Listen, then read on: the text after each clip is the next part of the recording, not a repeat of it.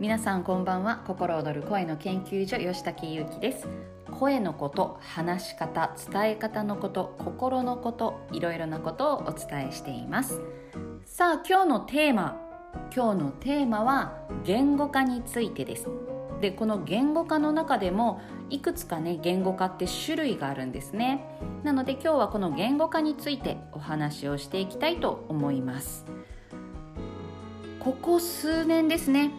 言語化ができないとか言語化が苦手言語化が大事だっていうふうに言われるようになってきました。でこの言語化っていうのは言葉にするというふうなね意味で使われているんですけれどもどうですかね？言語化苦手とか言語化あんまり考えたことないとか皆さんどうでしょうか？まあ、よく使われるのが人に何かを説明したりする時に言葉にならない。まあ、こういう時にね言語化が苦手という言い方をしたりあとは自分の中で感じたこととか考えたこと頭の中にあるものを言葉にして相手に伝えるのが難しいというような時に言語化が苦手というような話が、えー、言葉が使われますね。で例えばこういう、えー、音声を取るとか動画を撮るとかこういう時も語彙力がないというふうに昔は言ってたんですけれども今ではねどちらかというと語彙力よりも言語化という言葉がよく使われるようになったんじゃないかなと思います。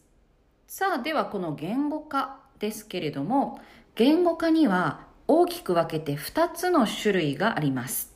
2つの種類。さあ何かというとですね1つ目は喋りの言語化。話をする時の、まあ、声に出すですね。喋りの言語化。そして二つ目は文字の言語化。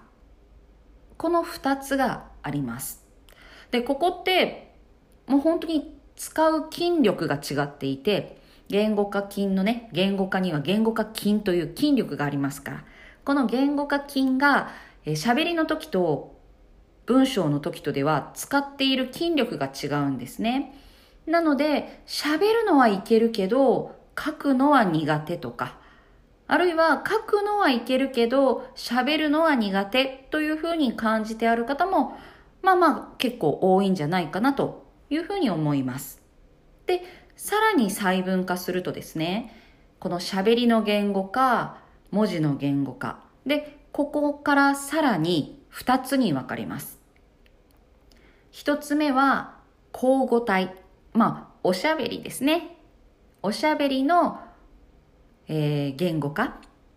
あるいは感性的な言語化。まあ、感性ですかね。感性の言語化と、あと論理的な言語化。どういうことかというと、えー、思考したもの、論理的思考とか、うん、何か説明をするときのに順序立てて分かりやすくしっかりと説明をする。文章で言うと、きっちりとした文章ですね。きっちりと系統立ててあったり、体系化されていたり、えー、フレームワークにのっとったね、分かりやすい説明という文章なのか、それとも、こう思ったっていうね、ちょっとエモーショナルな、感情、感覚的なえー、共感とか感動につながるような文章。ここね、また変わってきますね。で、これは喋りも同じです。例えば、ビジネス的なトーク。なので、プレゼンとか、えー、業務内容の説明とかね。こういうふうなものっていうのは割とわかりやすく、そして多少なりとも硬い言葉でね、説明するというのが必要になります。説得力分かりやすさ、ここのあたりを重視するような話し方ですね。ビジネス的な話し方。そしてもう一つは、プライベートトーク。まあ、このプライベートトークには普段のおしゃべりというような、ざっくばらんな話し方というのもありますし、スピーチやトークですね。で、この時っていうのは、やっぱりその人らしさ、その人の人柄、魅力、そして思い、感じたこと、こういうのがね、伝わるとすごくいい感じになりますね。で、こんな風に喋りの言語化と文字の言語化、そしてビジネス的な表現論理的な表現と感性的な感覚や感情こういったものを伝える表現大きく分けるとねこんな感じで分けられますただねあの普通は皆さん結構この辺りをごっちゃにしていてで言語化が苦手というような表現をしているわけですね。でこの言語化が苦手というのは、うん、このどれが苦手なのかビジネス的な論理的な思考が苦手なのかそれとも感情や感覚をキャッチするのが苦手なのか。あるいはそのキャッチした感情や感覚を言葉にするのが苦手なのかビジネス的な、えー、分かりやすいフレームワークにのっとったようなね話し方というのが苦手なのかこれね本当に人によってそれぞれ違うわけですね。で求められるものも求められる場所によって違います例えばこういうふうに音声の場合音声の場合というのはあまりねなんかパキッとした論理的な話だと小難しく聞こえてしまうかもしれないしでも例えばこれが講義だったとしたらあまりゆったりとね話をしていると、ちょっとダラダラ喋ってるんじゃないよみたいな、そんな風にね、感じてしまう方もいらっしゃると思います。もっと私は有益な情報が聞きたい。そういうモードに入っている時というのは、こういうふうにちょっとゆっくりめに話しているようなものっていうのは、ちょっとね、物足りなかったり、え早送りで聞きたくなったりする。というふうに思うんですけど、さあこれいかがですかね？で、もし今これがゆっくりだなと思う人はぜひね、あの、1.5倍とか1.75倍とかで聞いていただけるといいんじゃないかなと思います。で、情報だけが欲しいときは、そういうふうに分かりやすく端的にビジネス的に表現されたものを聞く方がいいですし、こうやってただ声を聞いているだけで、うーん、ゆったりとした気持ちになれるとか、自分が整ってくるとか、で、そういう風な時というのは、あまりね、お堅くパキッとした言葉や話し方よりも、ゆったりとした、どちらかというと、心が動いたり、心が整うような、そういうね、柔らかな言葉が使われているものの方がいいわけですし、で、そうなると YouTube を例に出すと動画もそうですね。例えば教育的なビジネス的なものを学びたいという時にはやや早口でパキパキっと分かりやすく3つありますみたいなねそういう分かりやすい説明の方が、えー、合うです合うでしょうし Vlog みたいなねなんかこう生活スタイルやその人のいろいろな味わいみたいなものを伝える時にはそんなね早口とか小難しい説明パキッとした分かりやすさよりもどちらかというと心が動くようなそういう表現の方がいいわけですね。はい。なので自分がどこでどんな話をするのか何を伝えたいのかで聞いてくださる方がどんな状態で待ってあるのかこういうところでえー、このね、話し方、話すモードというのは変わってくるわけですね。で、一言に言語化と言っても、言葉に表すというだけではなく、まずその前に思考が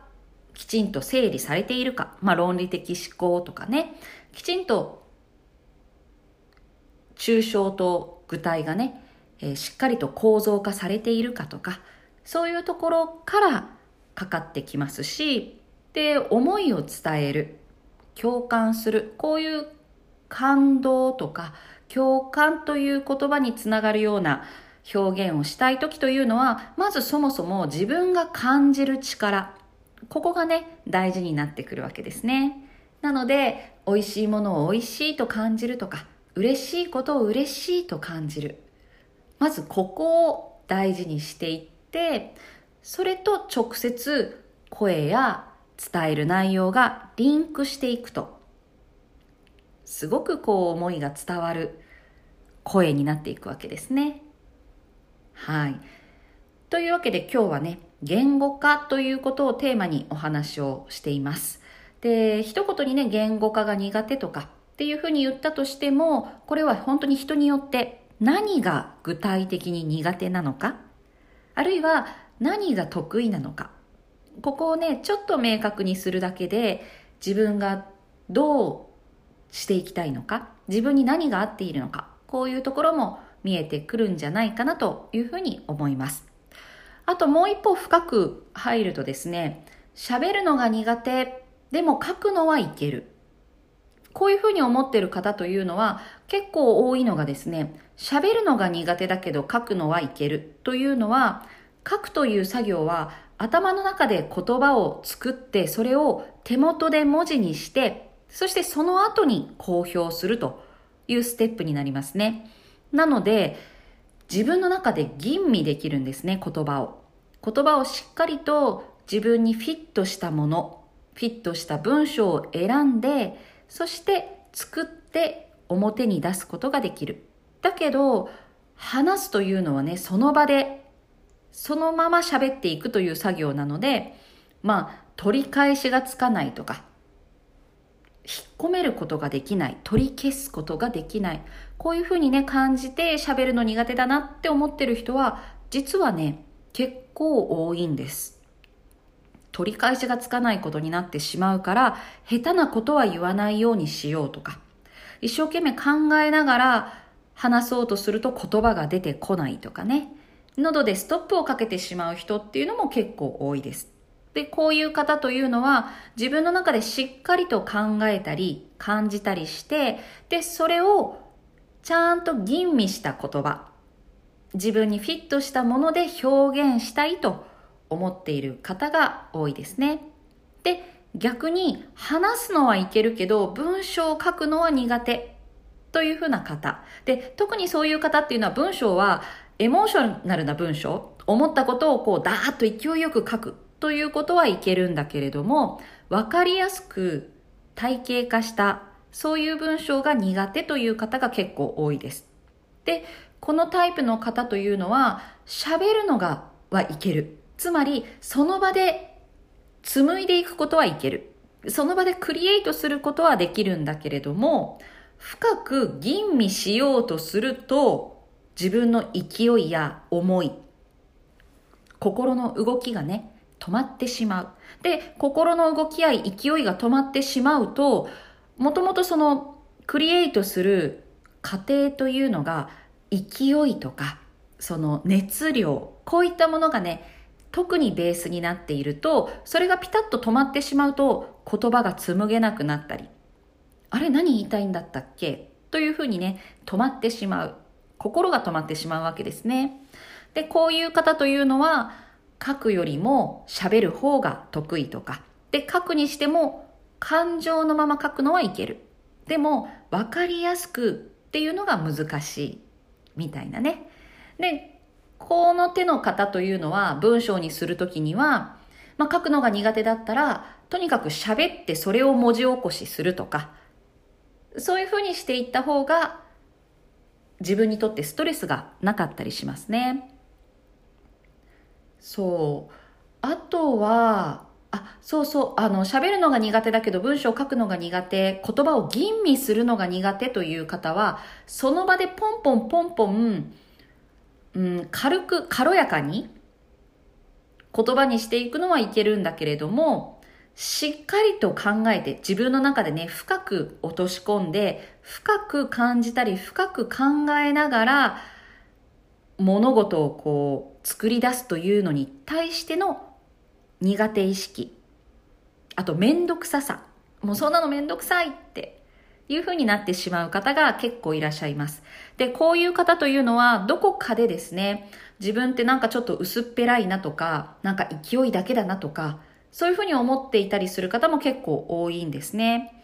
なので、勢いだけで喋ってしまうとか、あの、ゆっくり考える、しっかり感じるっていうのがめんどくさい、あるいは苦手だと感じている人は、ぜひね、ちょっとそこで一歩踏み込んで、